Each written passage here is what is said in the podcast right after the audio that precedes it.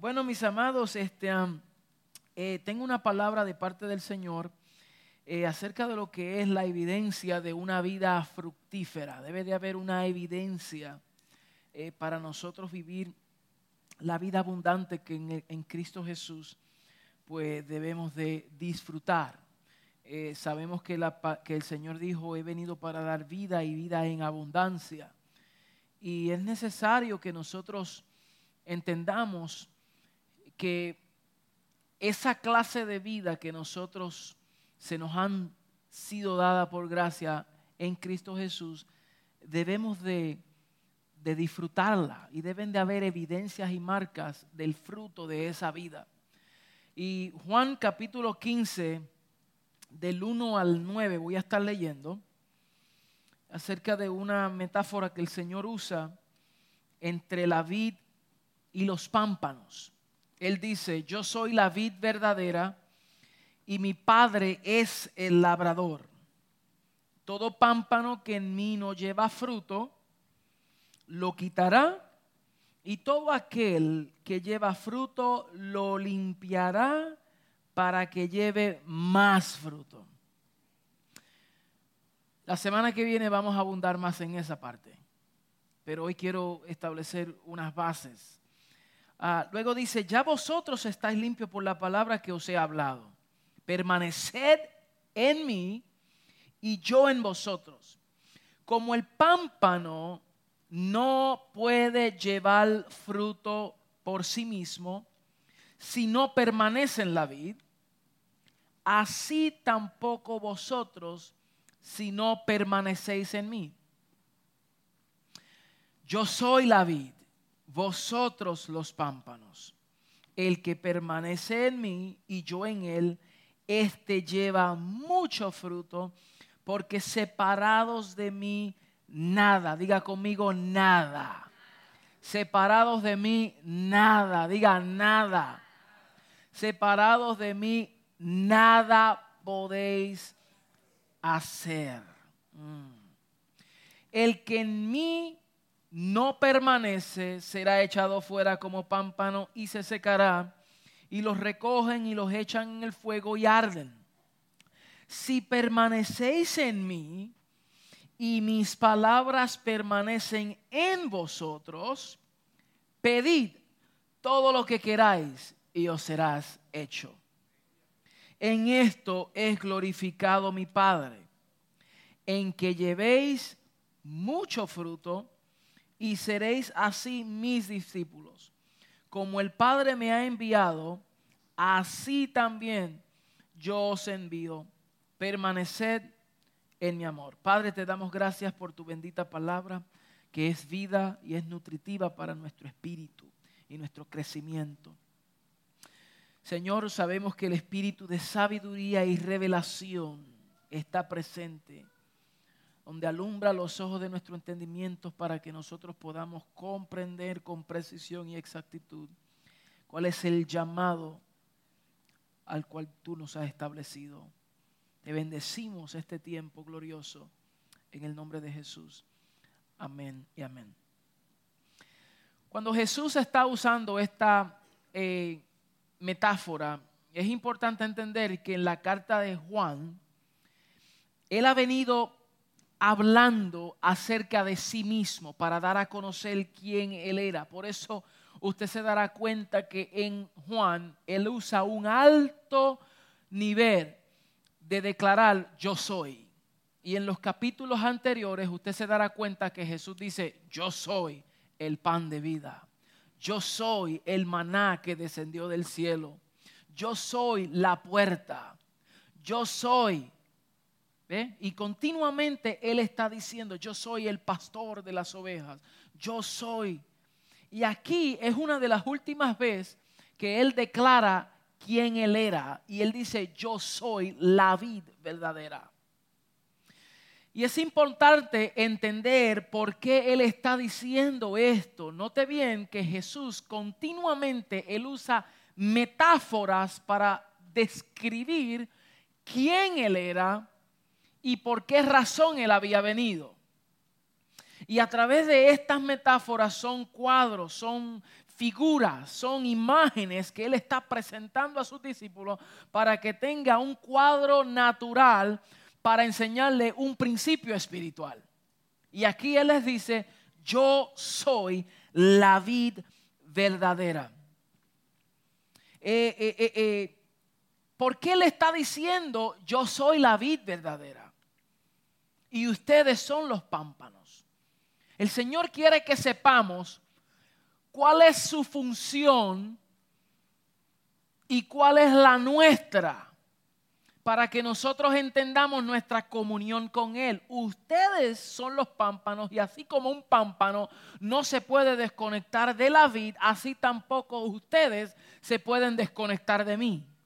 Porque desconectados de mí no podrán dar el fruto adecuado. Mm. Mateo 7:18 nos habla también que no un árbol, un árbol bueno no puede dar malos frutos, ni un árbol malo jamás podrá dar buenos frutos. So, la calidad del fruto que se está produciendo depende de la calidad del árbol.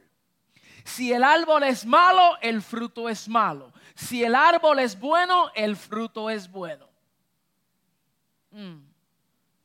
Y nosotros como creyentes, como hijos de Dios, personas que entendemos que habitamos en Cristo y Cristo habita en nosotros, debemos de reflejar y debemos de, manifestar el fruto, producto de una vida conectada a la vida.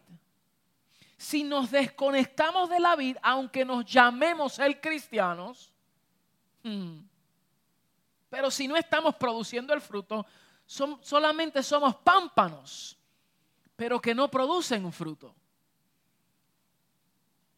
Escuche bien. hay una gran responsabilidad que el pámpano tiene. Y el pámpano debe de permanecer. Diga, el pámpano tiene que permanecer conectado a la vida. Mm. So, para Israel, esto de vid y de viñas no era nada nuevo. Ellos entendían claramente que era una viña y que era una vid. Y el Señor usa ejemplos prácticos que no era nada nuevo para ellos, para Él poder llevarlos a un entendimiento más eh, avanzado en, lo que Él quería mostrarles. Eh, en Oseas 10, en Oseas 10, capítulo 1 y 2, eh, perdón, en Oseas capítulo 10, verso 1 y 2, Israel es declarada como una viña. Mm, proféticamente Dios había dicho, Israel es una frondosa viña que da abundante fruto para sí mismo. Esta era la condición de Israel como nación. Era una viña frondosa que daba abundante fruto, pero para sí mismo. Conforme a la abundancia de su fruto, multiplicó también los altares conforme a la bondad de su tierra aumentaron sus ídolos. Está dividido su corazón. Ahora serán hallados culpables. Jehová demolerá sus altares y destruirá sus ídolos. Porque a, Israel era una nación que no tenía excusa, que tenía todo lo de Dios. Dios se le había revelado en múltiples formas, pero Israel era un pueblo terco. Habiendo visto habiendo experimentado, habiendo recibido directamente de Dios, continuamente se tornaban a Dios. Hoy vemos el mismo cuadro en cierto aspecto, personas que ven, que reciben de parte del Señor su gracia, su misericordia, su poder. Dios ha hecho cosas grandes, pero continuamente le dan las espaldas a Dios. Vemos lo mismo. No ha ocurrido nada diferente. El Israel de antiel y el Israel de hoy pasa por los mismos síntomas. Tiende a, tener las mismas tendencias. Claro está la diferencia es aquellos entendidos que comprendemos quién es Cristo en nosotros, nuestra esperanza de gloria y que hemos nacido de nuevo producto de una semilla incorruptible que ha sido sembrada en nuestros corazones, pues entonces si hemos nacido de nuevo, comprendemos que ya nuestra vida no debe de ser la misma. Pero hay muchos cristianos llamados a ser cristianos, pero que no producen fruto. Entonces, una cosa es llamarse cristiano y otra cosa es entender la vida en Cristo. Una cosa es la vida cristiana y otra cosa es la vida en Cristo. Porque decir la vida cristiana, pues muchos hoy se llaman cristianos, pero cuando tú ves su fruto, tú dices, ¿cómo es posible que se llame ser cristiano, pero el fruto no me demuestra que es cristiano? Entonces, cristianismo por, por pensar, por creencias, eh, filosofías humanas, cualquiera. ¿Sabe? Hasta el diablo cree y tiembla. Creer lleva mucho más allá que simplemente aceptar que hay un Dios. Saber que hay un Dios. Saber quién es Jesús. Conocer a Jesús. Por eso Pablo dice, si vosotros conocéis a Jesús la carne, a Cristo la carne, ya no lo conocéis así. Ya nosotros no conocemos a Jesús en carne. No se puede conocer de esa manera, porque muchos lo conocieron de esa manera, pero no recibieron, no entendieron la experiencia. Entonces, llamarse ser cristiano sin tener una comunión íntima, profunda, de nada nos sirve. Quiero hacer una ilustración y esto lo hago eh, porque el Señor nos las da en el momento. Pero ahora mismo, ¿cuántos me conocen? ¿Cuántos conocen mi nombre? ¿Cuántos conocen mi apellido?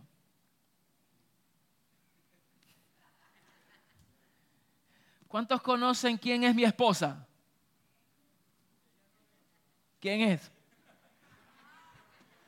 ¿Cuántos conocen cuántas hijas yo tengo?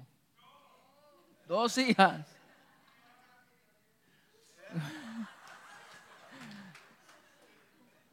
¿Cuántos conocen qué clase de mascota yo tengo? ¿Cuántos conocen mi seguro social?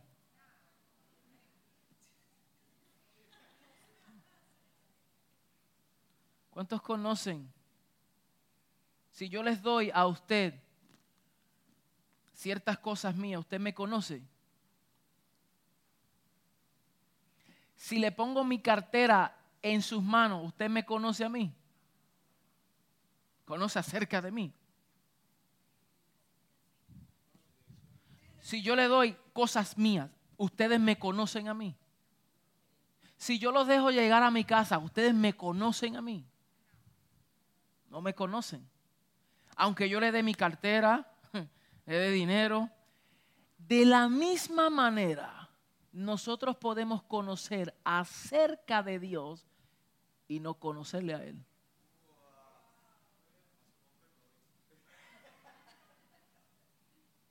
Porque usted está conociendo acerca de mí. Pero usted me conoce. ¿Cómo? Con intimidad, con comunión.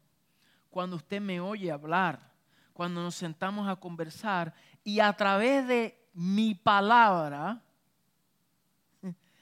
yo comunico lo más íntimo de mí. ¿Mm? esta distinguida que está aquí, ella me conoce. Y en lo natural hay otras áreas que no me conocen, porque nosotros evolucionamos. No se haga que usted también es igual. Después que se casó con alguien 25 años, dice, yo creía que lo conocía, no lo conocía nada. ¿Mm? Pero hablando algo práctico, ella más me conoce. Ella conoce mis debilidades, conoce mis virtudes, ella me conoce por dentro y por mis porque hemos comido juntos, ella sabe mis lloros, mis quejas. ¿Por qué? Por la comunión que tenemos. ¿Mm? Ella no solamente conoce eh, acerca de mí, ella conoce cuánto, cuánto dinero yo tengo en el banco.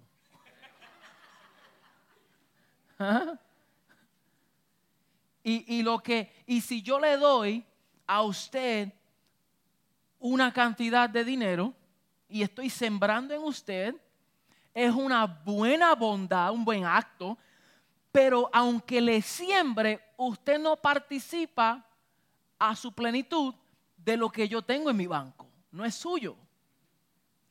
Pero en cambio, con ella, lo mío es de ella, por la comunión íntima que compartimos. no sé si usted está entendiendo este principio. Porque yo quiero llevarlos al entendimiento de lo que es tener una comunión con Cristo. Que usted puede conocer a Jesús según la carne y conocer quién es Él y todo lo que Él hizo y todo lo que hizo por mí. O ser partícipe. De entender que todo lo de Él es mío. Porque tenemos una comunión íntima. Entonces, una cosa es llamarse ser cristiano y otra cosa es habitar en Cristo. Usted puede llamarse ser cristiano y no dar buenos frutos como muchos hacen, pero si usted habita en Cristo es imposible que dé malos frutos. Porque Jesús dijo, el que permanece en mí, dará el fruto por causa de la vida que fluye de la vida. Mm.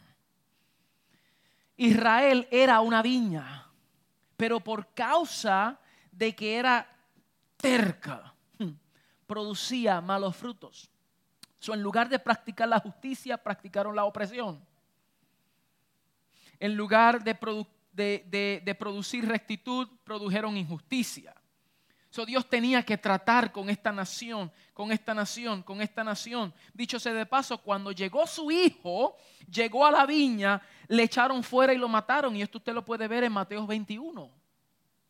En su casa puede buscar Mateo 21 y puede ver esta parábola que el Señor usa. ¿Mm? Pero ahora, cuando llega aquí, a capítulo 15 de Juan, él dice, yo soy la vid verdadera. Porque Israel hasta ahora ustedes habían conocido de vid. Pero todas esas vids, o vides, si es, si es correcto decir eso, no era la verdadera. Todo aquello era una sombra, tipo y figura de esta que era genuino y verdadero. Y ahora ustedes lo tienen delante y no lo reconocen. Y qué es triste es saber que tenemos lo genuino por delante y lo despreciamos o no lo aprovechamos al máximo. Eso es triste. Entonces él dice, yo soy la vid verdadera. Y usa esta metáfora porque así como los pámpanos tienen que conectar con la vid, es como único nosotros podemos vivir y habitar en él.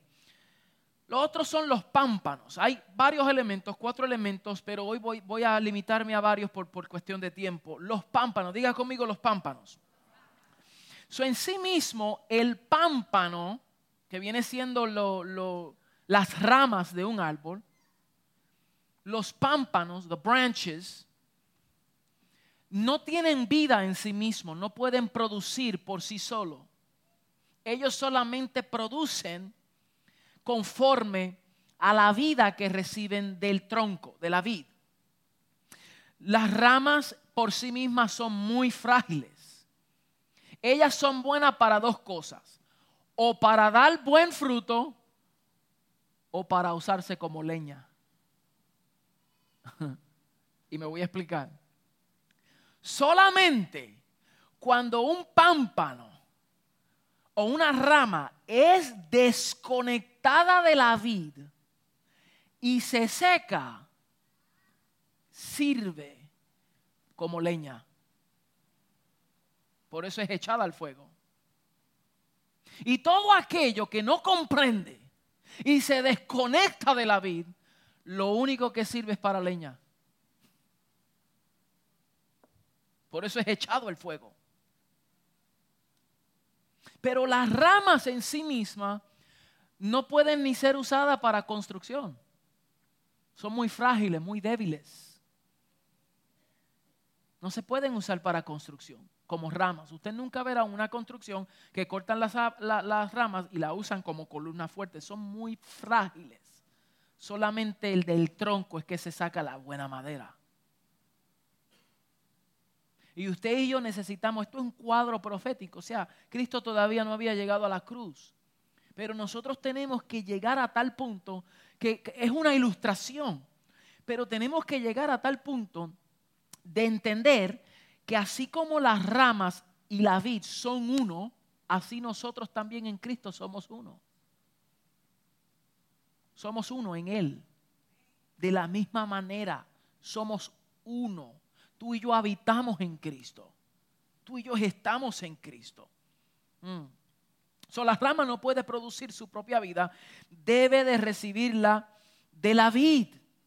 Es la única vida que puede recibir. So, nuestra comunión con Cristo por medio del Espíritu es lo que hace posible que nosotros demos el fruto.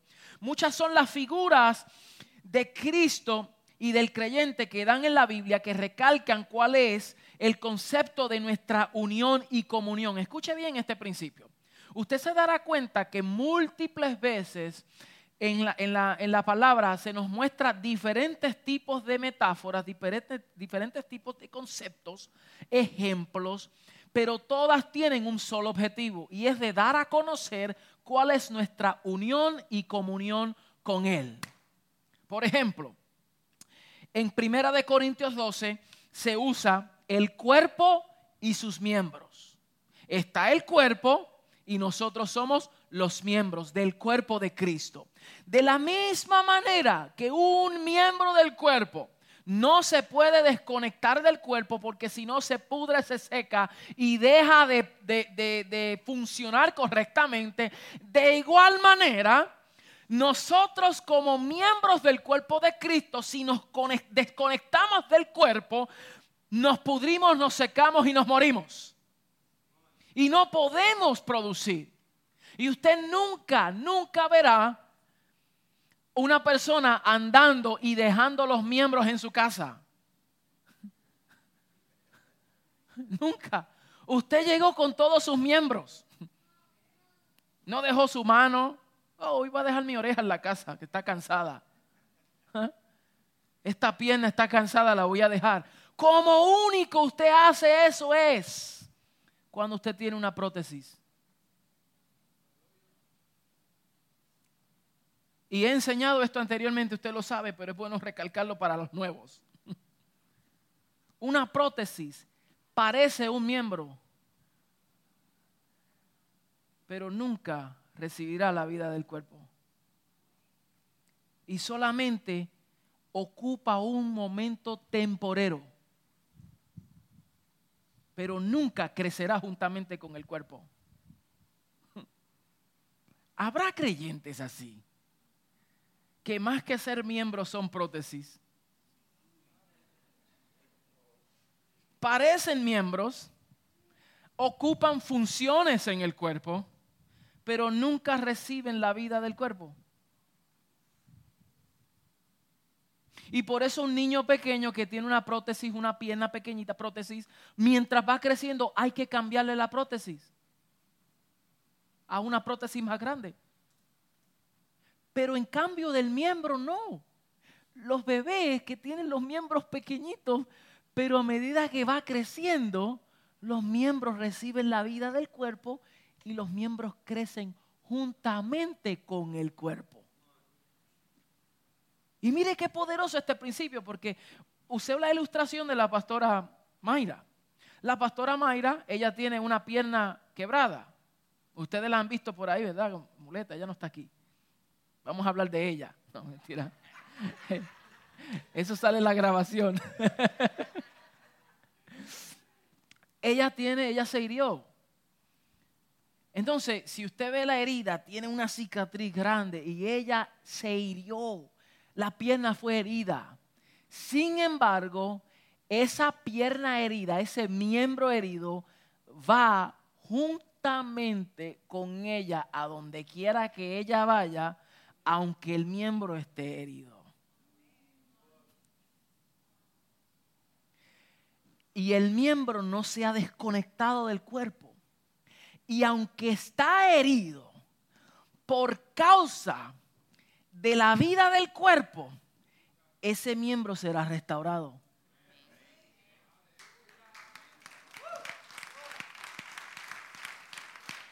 Si usted se corta el brazo, tiene una herida fuerte, gracias a que el miembro está conectado al cuerpo. Porque la vida del cuerpo, los nutrientes del cuerpo, las células empiezan a cicatrizar esa herida. Y solo es cuestión de tiempo que el miembro que estaba herido es restaurado y llega a su estado original por causa de la vida que fluye del cuerpo. Si el miembro es herido y, el brazo o la pierna dice, ay, me hirieron, me voy a desconectar del cuerpo, ese miembro jamás llegará a ser restaurado a su plenitud total. ¿Por qué? Porque se desconectó del cuerpo. O sea, es mejor un miembro herido, pero conectado al cuerpo, que desconectado del cuerpo.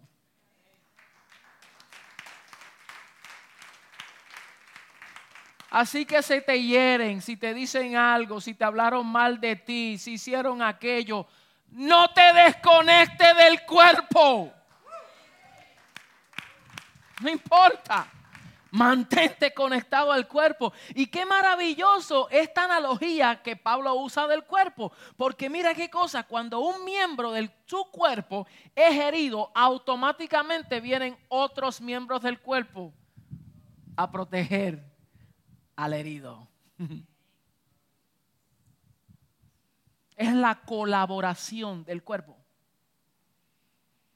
Pero si este miembro dice estoy herido, me voy a quedar allá, no tienen acceso los diferentes miembros para cuidarlo, protegerlo, darle la sanidad. A veces hay que untarle alcohol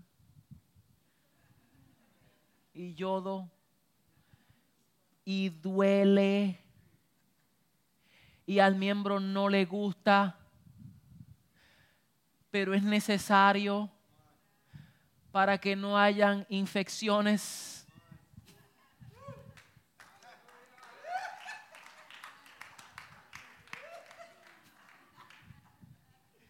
Antibiótico.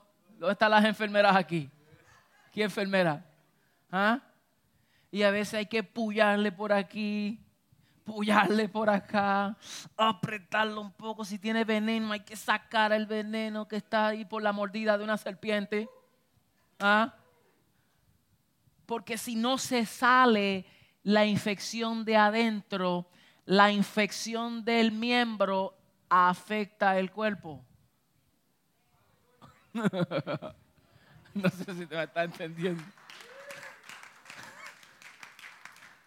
Y miembros que están heridos por largos periodos de tiempo sin atención afectan otros miembros.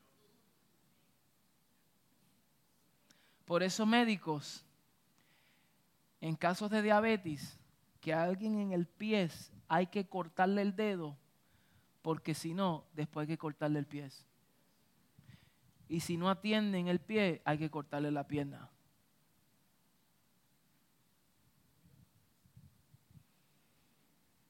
Estamos aquí. Entonces, mire la analogía que el apóstol Pablo usa. Cuerpo, miembros del cuerpo, pero todo eso es para dar a conocer, para ilustrar la comunión íntima entre nosotros y Cristo. Pues todas tienen que, tienen que llegar ahí. Todas. Usted se va a dar cuenta que llegará ahí. Eso es número uno y, podemos estar aquí una semana, mi amado, pero quiero moverme. La segunda ilustración, o otra de, las muchas ilustraciones o metáforas que, en este caso el apóstol Pablo usa para ilustrar esa comunión íntima, es un matrimonio, un esposo y una esposa. Por eso Efesios 5 nos habla la cabeza del hombre, la cabeza de la mujer, el hombre como cabeza de la mujer, pero habla que Cristo es la cabeza del cuerpo. de la iglesia. Y está haciendo una ilustración entre Cristo como cabeza y la iglesia, su esposa, como cuerpo, como, como parte del cuerpo. ¿Ve? Hay una, hay una, una comunión íntima entre estos dos. Y usa una ilustración básica, entendible, que es un matrimonio. ¿Por qué? Porque en un matrimonio, mientras una pareja estén íntimamente ligados, puede gozar, puede, ser puede beneficiarse de una intimidad legítima. ¿Cuántos me comprenden lo que estoy hablando? So, puedo gozar legítimamente y conocer, pero si un, una, una, parte de esta, de esta unión se desconecta de esa, en este caso, relación o esa unión, en esa unión, si se desconecta y se va y está por allá y el otro por acá, no puede gozar, no puede participar, no puede haber intimidad, porque donde único se puede gozar de una intimidad es estando juntos. Y no es casualidad que el hombre o el miembro masculino es de una forma y el femenino es de otra. Porque cuando los dos se unen, entiéndame el cuadro, los, los que entienden, el buen entendedor con pocas palabras entiende. Cuando un miembro masculino se une a un miembro femenino, los dos forman una sola carne y es legítimo. Por eso un miembro masculino junto con un miembro masculino nunca llegarán a ser una sola carne. Aunque la sociedad lo apruebe, aunque la sociedad lo diga, aunque mezclemos nuestros sentimientos, nunca, nunca podrán producir. Nunca. Entonces, no es que uno está en contra, que está atacando, no, es que legítimamente nunca podrá producir. Entonces, cuando estos dos se unen legítimamente, por naturaleza producen un fruto. Producen un fruto. Pero de lo contrario, tendremos que inventar o tenemos que usar un vientre prestado. Pero nunca por sí mismo podremos producir lo que Dios ordenó. Entonces, ¿qué cosa? Si toda nuestra sociedad, toda nuestra sociedad, toda sociedad en el mundo, todita, todita, todita, se unieran con el mismo sexo, la raza termina. Hubiera extinción. Porque se unieron dos que no corresponden. Y qué cosa interesante, que todos los atraídos al mismo sexo provenieron de una relación que se unieron porque provenían de sexos opuestos. Toditos. Todos porque fue el orden de Dios. Entonces, Génesis, me estoy desviando un poco. Génesis, cuando Dios crea al hombre y la mujer, dice, y los bendijo Dios y les dijo, multiplicaos, fructificaos, llenad la tierra y sojuzguela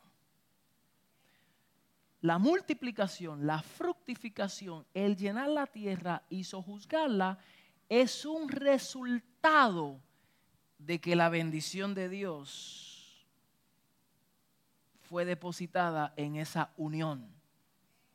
Y los bendijo y les dijo. ¿Por qué? Porque esta unión entró en orden. Pero Dios nunca bendice el desorden. Ni no, Dios nunca puede bendecir lo que Él no constituye. Porque la bendición de Dios tiene capacidad de multiplicar y fructificarse. Y si Dios bendice el desorden,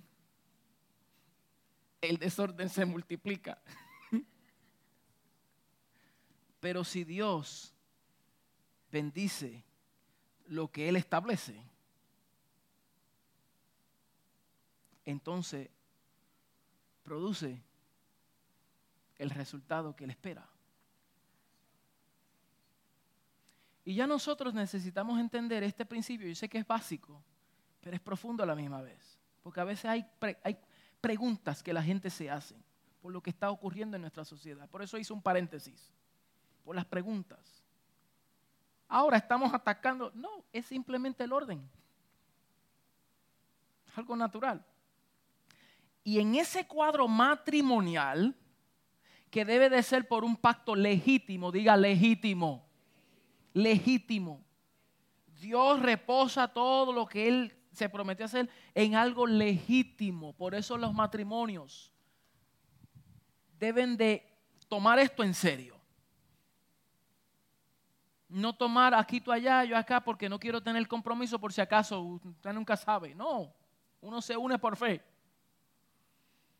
Yo me uní por fe a esta mujer. Yo no sabía si me iba a ser infiel, si ella iba a ser una mujer mala, si ella me iba un día de esto con el cuchillo, me iba a seguir. Razones ha tenido, pero...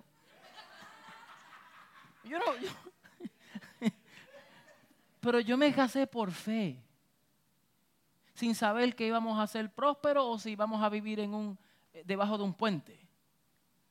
Yo me casé por amor. Y por, por amor, pues uno hace un compromiso. Y yo dije, prometo. Pero si yo vengo y digo, yo estoy contigo por beneficio, pero si acaso, pues yo puedo escapar. Y después queremos que la bendición de Dios repose sobre nosotros.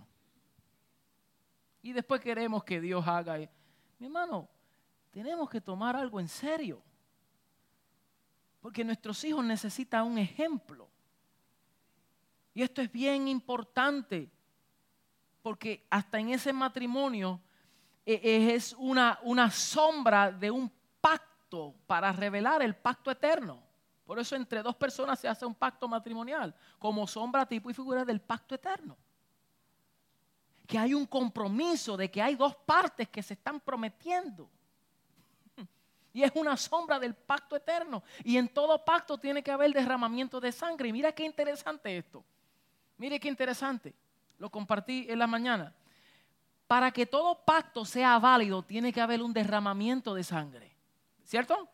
Por eso todos los pactos anteriores tuvo que haber muerte de un animal y se tenía que derramar sangre para sellar y confirmar ese pacto. En el pacto matrimonial Mire qué interesante que la mujer están selladas hasta esperar el momento de pacto. Y cuando llega un matrimonio y se hace un pacto personal, acuérdate, nosotros no pactamos con Dios, Dios pactó con su Hijo y nos introdujo ese pacto. Pero aquí en las cosas naturales, nosotros tenemos relaciones de pactos en este caso con un cónyuge. Pues entonces se entra en matrimonio y cuando se unen en intimidad, se rompe la tela de la mujer y hay un derramamiento de sangre para confirmar y validar el pacto. Eso no es casualidad. Eso es diseño por Dios. Por eso las jovencitas tienen que cuidarse a quien le entrega su cuerpo fuera de tiempo. Y aquí no veo tantas jovencitas. Dije tantas. Pero las que están estuvieron anterior. Pero las que están, oigan, usted no puede darse a cualquier bandido y cualquier sinvergüenza por un momento de placer. Usted tiene que cuidarse y decir, ah, ah, ah, ah, hasta que no sea dirigido por Dios, yo no cedo. mi cuerpo, mis emociones, mis sentimientos, a ninguno. Estas cosas hoy no se predican, no se enseñan, son difíciles. Porque muchos de nosotros posiblemente ya pasamos, gracias a Dios por su misericordia y gracia. ¿Mm? Gracias a Dios. Gracias a Dios que nos perdonó por todas esas cosas y no tomó en cuenta nuestros pecados. Pero mientras pueda, haz las cosas bien porque las consecuencias de eso a veces nos siguen. Ustedes están muy calladitos. Estoy preocupando. Están procesando. Está bueno, ok. Entonces, esa es otra metáfora de la unión entre esposo y esposa. Y todo eso es para dar testimonio entre la comunión nuestra con Cristo. Mire, a veces yo he escuchado esto y, concluyo este punto con lo que voy a decir. A veces yo he tenido personas en nuestra congregación por años, años.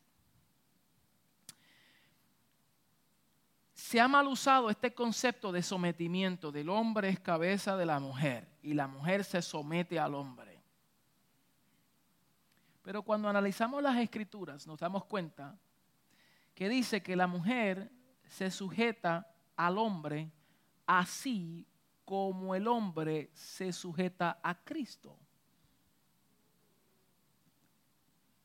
Eso quiere decir que ningún hombre que, se que no se sujete a Cristo tiene derecho de que la mujer se someta a él. Porque si la cabeza está desorientada, ¿qué le puede dar al cuerpo? Pero a usted, mujer, si su marido está sujeto a Cristo, le conviene estar sujetada a su hombre. No escuché mucho gloria a Dios a eso, pero yo sé que no escuché, todo el mundo está como paniqueado, como Ayúdame aquí, Joselito, con el piano, para tratar de crear un ambiente, ¿verdad? Sí, porque mire, yo he escuchado mujeres, escúcheme bien, yo no me meto en estos asuntos, son muy personales, estos son, estos son pensamientos míos personales. No quiero confundir una cosa con la otra y no quiero que la gente entre en conflictos por lo que estoy diciendo. Pero yo he escuchado personas, mujeres, que quieren hacer la voluntad del Padre y hombres, porque malusan ese concepto, se van rebeldemente y dicen, tú, eres mi mujer, tú te tienes que seguir, me, me tienes que someter. la mujer, me voy a desconectar de la vida de un cuerpo porque me voy a sujetar a una cabeza distorsionada. Y eso no es justo. No es justo. No estoy diciendo que la mujer se vaya por encima y sea rebelde tampoco estoy diciendo eso. Pero nosotros como hombres tenemos una gran responsabilidad. Y escúcheme, hombre, y con autoridad lo digo. Hablo con autoridad. Porque si hay algo que a mí me apasiona y algo que me interesa es que los hombres de esta casa estén sujetos a Cristo. Yo renuncio y rehuso de tener una congregación donde los hombres estén ahí medio flojos, que la mujer ora más y los hombres ni saben. No, no, no, no. aquí no. Aquí los hombres somos entendidos, somos reyes y sacerdotes, entendemos nuestra asignación, nos sujetamos a Cristo, nosotros oramos, lloramos en la presencia del Señor, no somos machistas ni que nadie, no, no, no, no, no, no, esa tiniebla se va, aquí nos sujetamos a la cabeza que es Cristo. Él es nuestra cabeza, Él nos gobierna y no nos da pena. Pero, pero, pero, pero, pero, por causa de esa unión orgánica entre cuerpo y cabeza y nosotros como hombres, tenemos derecho de dirigir a nuestra familia podemos entonces ministrar y nuestros hijos verán un ejemplo vivo de lo que es papi y mami. Y cuando yo sea grande, quiero ser como ellos. Ese es un cuadro vivo, es un cuadro perfecto para yo también modelar y yo también serle de ejemplo a mi familia. Pero si el hombre de la casa, váyate tú y yo me quedo aquí en la casa, ¿qué ejemplo le estamos dando a nuestros hijos? Entonces, cuando los hijos nuestros no quieran servirle al Señor, no te quejes. Si usted como cabeza y mujer también no le da la importancia a la palabra del Señor, a la educación y sus hijos después se quieren ir por ahí, no digan, pastor, ore por mi hijo que no quiere servirle al Señor, a ver si usted interviene. No, esa no es responsabilidad mía. Esa no es mi responsabilidad. Ore, a ver, no, usted tiene que darle el ejemplo. Usted tiene que enseñarle. Ay, ay, ay, ay, se desvió el pastor. Entonces, ¿verdad que confronta? Nos confronta. Pero es que el Señor necesita, mira, una generación y unos hombres y mujeres entendidos y comprometidos con la causa del reino. Y la calidad de fruto que nosotros damos dan testimonio si estamos conectados o estamos desconectados de la vida del cuerpo. Esa es la evidencia. El fruto que se produce. Entonces también usa otros como ovejas y pastor, yo soy el buen pastor, las ovejas, es una metáfora. Esa no es nuestra identidad. Tú no eres una ovejita. Mira, las ovejitas son tontas. Las ovejitas no tienen ni defensa. Dígame, ¿cuál es, cuál es el arma de la oveja? ¿Cuál es? ¿Ah? La serpiente tiene, mira, el león su rugido y sus garras. El perro sus dientes. Y las fieras del campo sus dientes. Otro la cola. Pero la oveja ¿qué tiene? Pero eso es fruto, eso es producto, pero para atacar. Es mansa. Es boba. No tiene. Entonces es una metáfora para decir el Señor decir, usted ve que así como la oveja no tiene defensa, usted no puede sin mí, no puede hacer nada. Yo soy el único que la puedo dirigir. Y yo soy el que te defiendo. Y es más, y es más, mire esto. Es más, cuando único la oveja puede producir fruto, que es su lana, es cuando descansa. Usted tiene que entender esto. La oveja cuando único produce fruto es en el descanso. Por eso, David dijo, Jehová es mi pastor y nada me faltará. En lugares de delicados pastos me hará descansar. Porque la oveja por naturaleza no quiere descansar, pero el pastor tiene que obligarla al descanso. Después Jesús dijo, venid a mí los trabajados y cargados, y yo os haré descansar. Entonces tú estás trabajando tanto y quieres trabajar tanto y quieres hacer y quieres producir para tu propia salvación, para tu propia... Y el Señor dice, no, yo te tengo que hacer descansar porque la obra la hago yo.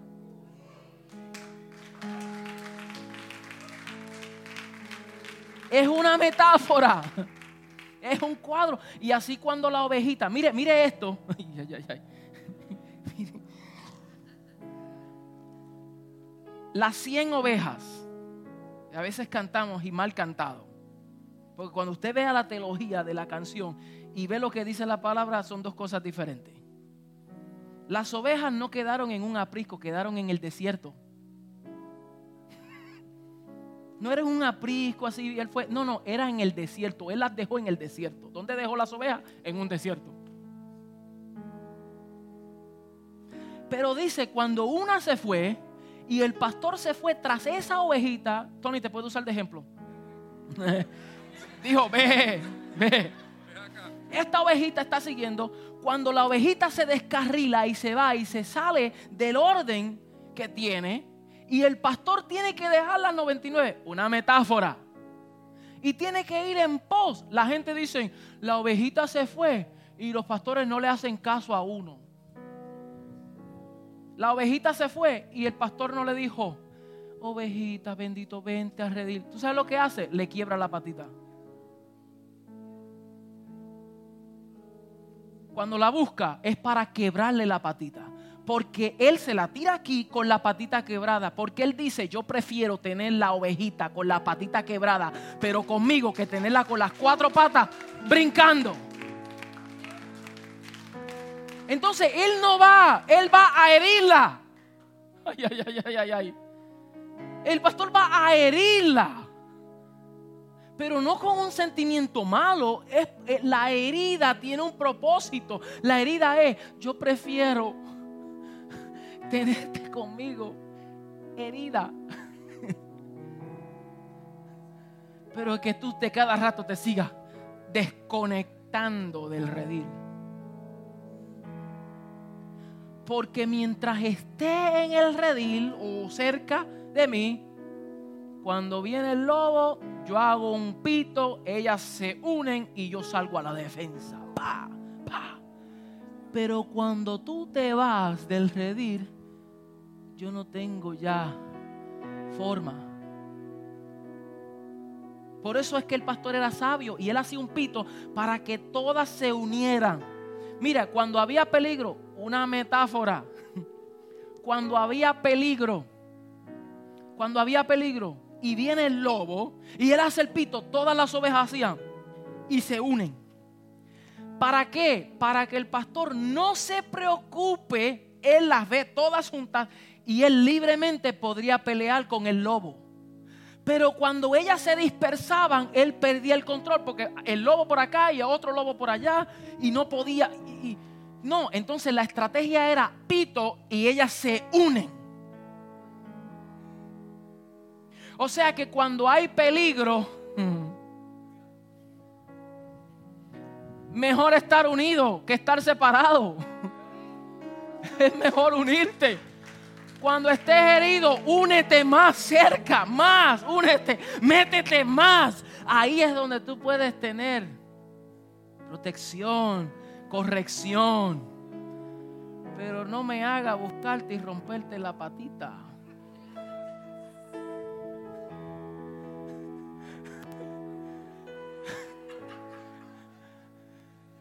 Porque si voy a buscarte es para romper patitas. No es para decir bendito, es para decir, ¿qué te pasa, chico? Uno dice eso bromeando, mi hermano, para traer una ilustración de cómo a veces nosotros por conceptos desubicados pensamos y pretendemos que se hagan cosas. Y la realidad es que es más fácil uno permanecer que uno venir de cada rato porque vio a alguien, alguien me dijo un problema, un hermano, y me voy y me desconecto del cuerpo. Y después cuando tres meses no llaman a uno, nadie me quiere. ¿Quién te mandó a salirte del redil? ¿Quién te mandó a desconectarte del cuerpo?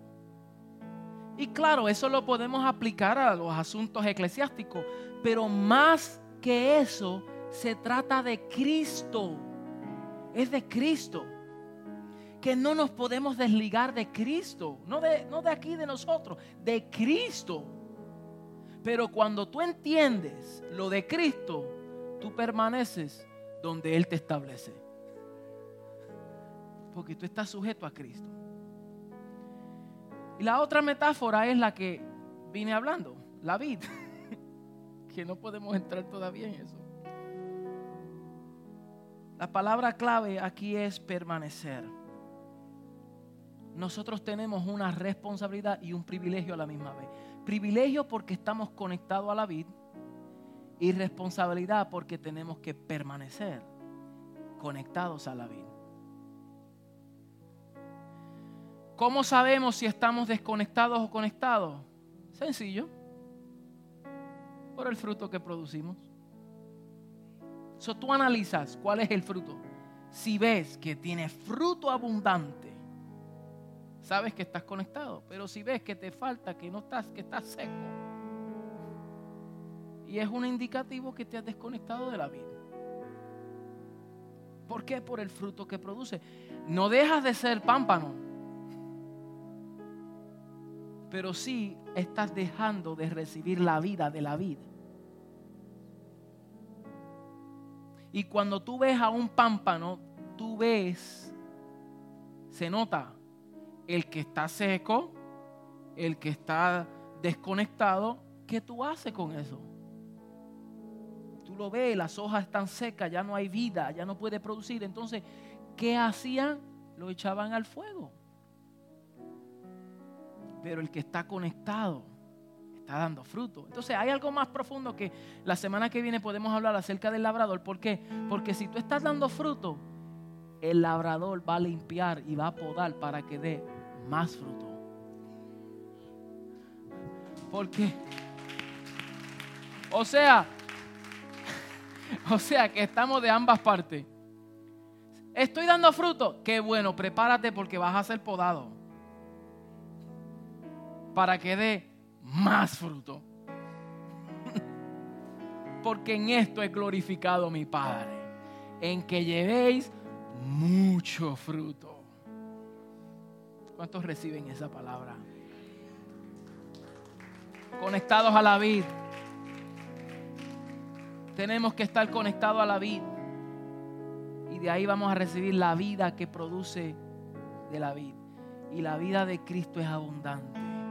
La vida de Cristo es pura, rica.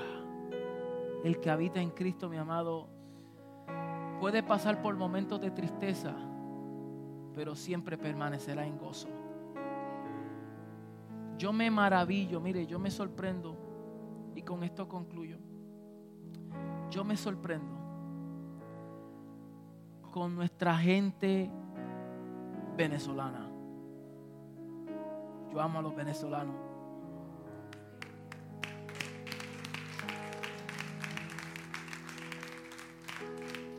Por lo que han pasado. La sequía, las hambrunas, el pleito. Que decirlo nada más me desespero. pero la firmeza y la fidelidad, que han entendido, que no han abandonado al Señor y la prueba lo ha fortalecido.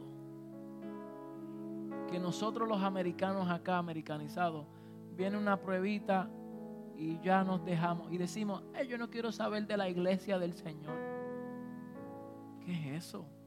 Por un problemita, por una situación por lo que el hermanito dijo, hizo aquello, lo otro. ¿Qué es eso? Nosotros no hemos entendido lo que es prueba. Pastor, usted no sabe, esta prueba, ¿qué es? Ay, me quitaron el carro. Usted se está muriendo. Se retuvo por eso. Tengo problemas matrimonial. Es que lo va a tener, no importa aunque se quede en su casa y está pasando por el problema peor va a ser porque no tiene quien le nutra. Que tengo unos problemas, yo también los tengo. Los hermanos también tienen. Eso no es excusa para desconectarse de la, de la vida del cuerpo. Pero qué lindo es saber que entendemos que somos participantes de los padecimientos de Cristo y la tribulación presente no se compara con la gloria venidera que ha de manifestarse. Tengo problemas, tengo conflictos, tengo situaciones, pero nada de eso es una excusa para yo desconectarme del cuerpo, desconectarme de la vida, desconectarme del propósito. No, firmes, aprendiendo la lección. En caso necesitamos el alcohol, el yodo, la patita quebrada, momentos que lo necesitamos, pero jamás nos desconectamos de la vida del cuerpo. Y a eso es lo que el Señor nos ha llamado a hacer, a disfrutar de esa vida. Póngase de pie, mi amado. Yo, yo no sé, yo quisiera orar por aquellas personas que dicen, yo me quiero conectar a la vida. Yo sé que aquí tenemos hijos de Dios, creyentes, pero aquellos, yo quiero solamente orar por aquellos que se han desconectado de la vida y dicen, yo quiero conectarme